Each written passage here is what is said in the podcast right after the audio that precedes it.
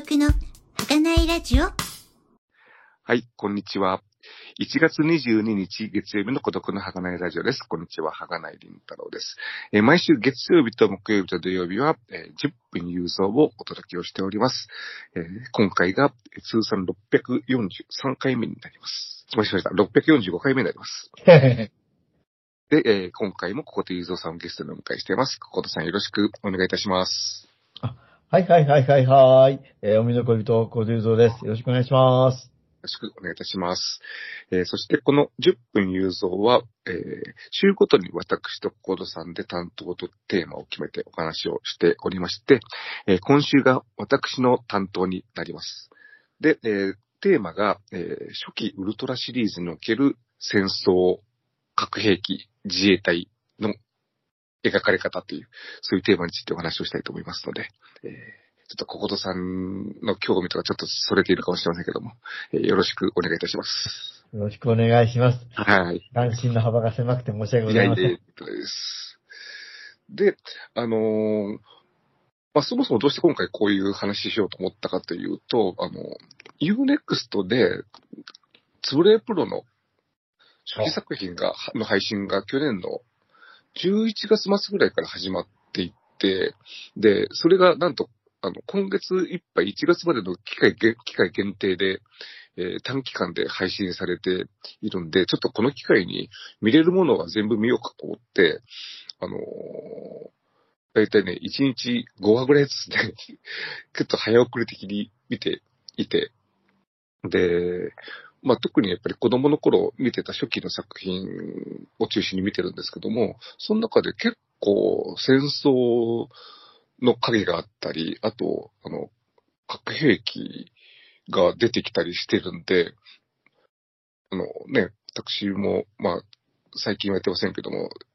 えー映画の中で自衛隊がどう描かれているかっていうのは一つちょっと問題意識を持って見ているところがはいあ。るので、それと繋がるところもあったんで、まあ今回いい機会なんでそれについてお話をしようかなと、えー思ったんですけれども、で、まあ今回その初期ウルトラシリーズと言っているのが、えー1966年に、えーウルトラ Q が始まりまして、それがまあ、つぶらやプロと TBS 制作のウルトラシリーズの第一弾で、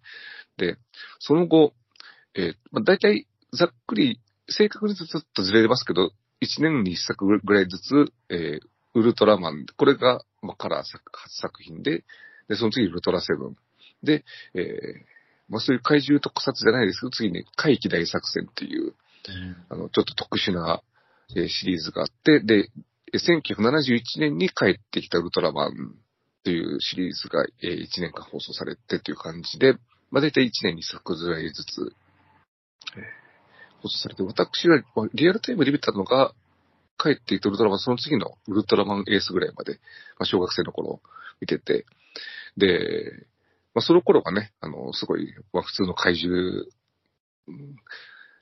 怪獣好き少年として見てたんですけども、今回久しぶりに見てみると、なかなか、あの、細かいところで、あ、そんなこと言ってたんだっていうのがあったんで、話をしたいと思うんで、こ、小室さん、あんまり、あの、ウルトラマンとか見てらっしゃらなかった感じそれとも見てたけどあんまり覚えてないとか、そんな感じですか？あんま見たかったと思います。あの、ウルトラ Q はちょっと見てたけど、ウルトラはそんなに一生懸命見た覚えが、ああまあ、まあ、ちょっとこその当時子供だったからね、見てたんじゃないかなと思いますけれども、そんなに僕はあの、のめり込んでいくような、あーじゃなかったという。若干世代的にもあれ、かもしれませんね。若干上なんで、あそうですね。そうそう。そんなにこうのめ、のめり込むようなことはちょう。どやっぱり、あのいわゆる、まあ、オタク的にそのね、こういうのが好きだっていうふうに話している人たちは、自分と同世代ぐらい、そうだね。話したか1960年以降に生まれてる人だよね、きっとね。内上で言って、まあね、あの、泉谷さんとか言いますけども、ああ、まあ、そうそうええ。あんまり1950年代の人はちょっと、ちょっと違うかもしれませんねで。すけどね、はい。ああ50年代、僕なんか一番最後に生まれましたけど。ええはい。はい。で、あのーまずは最初にその、戦争の、まあ、描かれ方というか、はいはい。っていうと、最初にその、一番最初にウルトラ Q の中で、はい。あのー東京氷河期っていう作品がありまして、これが、あの、ピギラっていう怪獣が出てくるんですけども、ほうほうピギラっていうのは、あの、もともと、あの、えー南極にいた怪獣で、最初に、あの、南極の、そのなんだ、えー越冬隊、日本の越冬隊が現地で、えー怪獣に襲われるっていう、そういうエピソードが、えーあって、これはこれでめっちゃ怖いんですけども、あの、そのペギラが、あの、えっとね、あ、これもちょっと、あ後の核兵器と関係してきますけども、なぜか知らないけども、その南極に原子力発電所があって、そこが爆発をして、で、あの、南極が温暖化しているんで、あの、ペギラが南極から北極に、えーに、逃げると。飛んで逃げると。ペギラってあの、あのペンギンが凶暴化したりそんな感じの イメージの感じなんですけど、で、で、ずっとななんか空を飛んで移動してくる途中で東京に立ち寄ったら、あの、東京が、あの、氷河期になっちゃうっていう、そういうはいはいはい。エピソードなんですけども、へえ。その中で、あの、まあ、主人公的にその、え、秋秋田から東京に出てきて、あの、東京に出稼ぎに来たまま、行ったまま行方不明になっているお父さんを探している少年っていうか、まあ、そのエピソードの主人公的に出てきて、それでストーリーが進むんですが、そのお父さんっていうのが、あの、戦争中に、あの、ゼロ戦に乗っていた、あの、伝説のパイロットだったという、そういう設定で、で、これ1961年ですから、えーまあ、戦争が、あ、1966年か。だから戦争が終わって21年目ということで、まだね、あの、そういう、えー当然戦争に行ってた人たちが、まあ、そういう、えー世代で。で、まあ、ストーリーとしては、まあ、彼が、その、えー出稼ぎに来てたけれども、なんか、あの、強盗かなんかをやっちゃって、で、飛行機で逃げようと思って、えー主人公、うんシリーズの主人公がいる、あの、航空会社に行った時にそういうことをしてんで、ピーラを倒すたびにある薬品を、えーそれが弱点なんで、それをピーラに、えー飲ませればいいということになって、で、彼、彼が飛行機に乗ってその薬品を持ってピーラの口に突っ込むという割とこう、特攻隊的なラストになるんですけれども、まあ、あのーこれ、子供の頃はそんなこと全然、あの、意識してなかったんですけど、今回、ってか、ちょっと前にその設定を知って、はいはいまあ、やっぱりそういう人たちがそういう世代なんだっていうのと、あと、ちょっと、あの、今回テーマと外れますけど、出稼ぎに行ってる人って、出稼ぎ手帳っていうのを持ってたんですね。今回もその人の身元っていうのがそれで判明するっていうのがあって、だから、要するに出稼ぎに来た人の身分証名称的なものが発行されていたっていうこともなかなか、まあ今はね、出稼ぎなんて、今は、まあ、あるのかないのかちょっとわかりませんけども、まあそういう、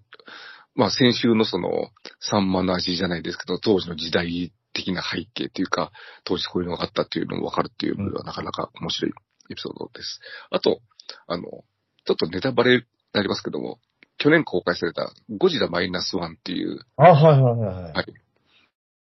はいあれも、あの、実は、あの、主人公の神木隆之介くんは、えー、特攻隊員で、ただ、途中で、あの、そこから逃げちゃって、機械、あの、飛行機の調子が悪いっていうことを言い訳にして、うん逃げちゃって、で、戦後、それがずっとこう、トラウマというか。あの、それをこう、気に病んで生きているっていう。人が、最後、ゴジラ倒すときに、あの、まあ、ゴジラに特攻的なことをするっていう、そういう、そういう話なのね。そう、そう。だから、これペギラだというふうに思って見てました。はいで、もう一つ、あの、戦争に関して言うと、あの、はい怪奇大作戦っていうシリーズの中の、はい。20、20年目の復讐という作品があって、で、はいそそもそも怪奇大作戦っていう知ってる人は知っていて、結構マニアックな人気がある作品なんですけど、あのーいろいろね、オカルチックなえ事件が起こるんですよ。ああの、首、首がこう、浮遊してて、人を襲うとかね。あとええ、なんか人形が動き出して人を襲うとか、そういう、えー事件が起きて、それを、あの、SRI っていう、あの、科学、要するに仮想研ですね。それが、こう、解解決をするって。あの、はい仮想研の、仮想、ちなみに仮想研の女も、あの、はいえーサグジャスコとかが現場に行った時に、あの、ジャンバーとか着てる時、後ろに SRI って書いてあって、SRI って、えー要するにサイエンスリサーチインスティチュートとかなんかそんな役なんで。はいで、その中、の24年目の復讐という作品は、まあ、はい。タイトルからわかるようにっていうか、ちょうどあの戦争から、終戦から24年目で、で、横須賀で、えー、米軍の海兵隊員が襲われて、海に引きずり込まれて殺されるという事件が多発をしまして、その犯人が何、何なのかということを、えー追求する、そういう30分のお話で、一応、時間帯的にはウルトラマンとかと同じ時間帯、日曜日の夜7時からの、まあ、子供枠なんですが、このシリーズ、ああんまり子供対象に作ってなくて、ほとんど大人向け的な感じで、まあ、今回もその、まあ、えー、海兵隊の描写とかいろいろなかなか、あの、普通のドラマっぽく出てきているんですが、これもネタバレしていますけども、うんネタバレしないと話が進まないんで、その犯人っていうのが、あの、まあ、元、えー日本兵で、で、なぜか、その、その海軍で、えー輸送船かなんかに乗った時にそれが撃沈されて、まあ、戦争中だから25年前ぐらいなんですが、はい。彼が、ななぜか水の中でも生活ができる水生人間に なって、なっていて、で、地上に、えー見てみたら、えー横須賀になんかアメリカ兵がいっぱいおると、あ、占領されてしまったのかと思って、えー海兵隊員を狙って、こう、海に引きずり込んで殺していたという。そういう話ね。そうそう。24年目の、だから24年目の復讐という。えええだから、これな、まあそもそも子供向けの番組でこういうのを作っていたっていうのも驚きですし、で、その取り上げてるテーマがそういうね、アメリカ兵を狙って、元日本兵が殺人をする。まあ、せ設定はとんでも設定ではありますけれども、あの、そういうところが描かれていたっていうのも、なかなか、えーユニークな作品だなというふうに思いました。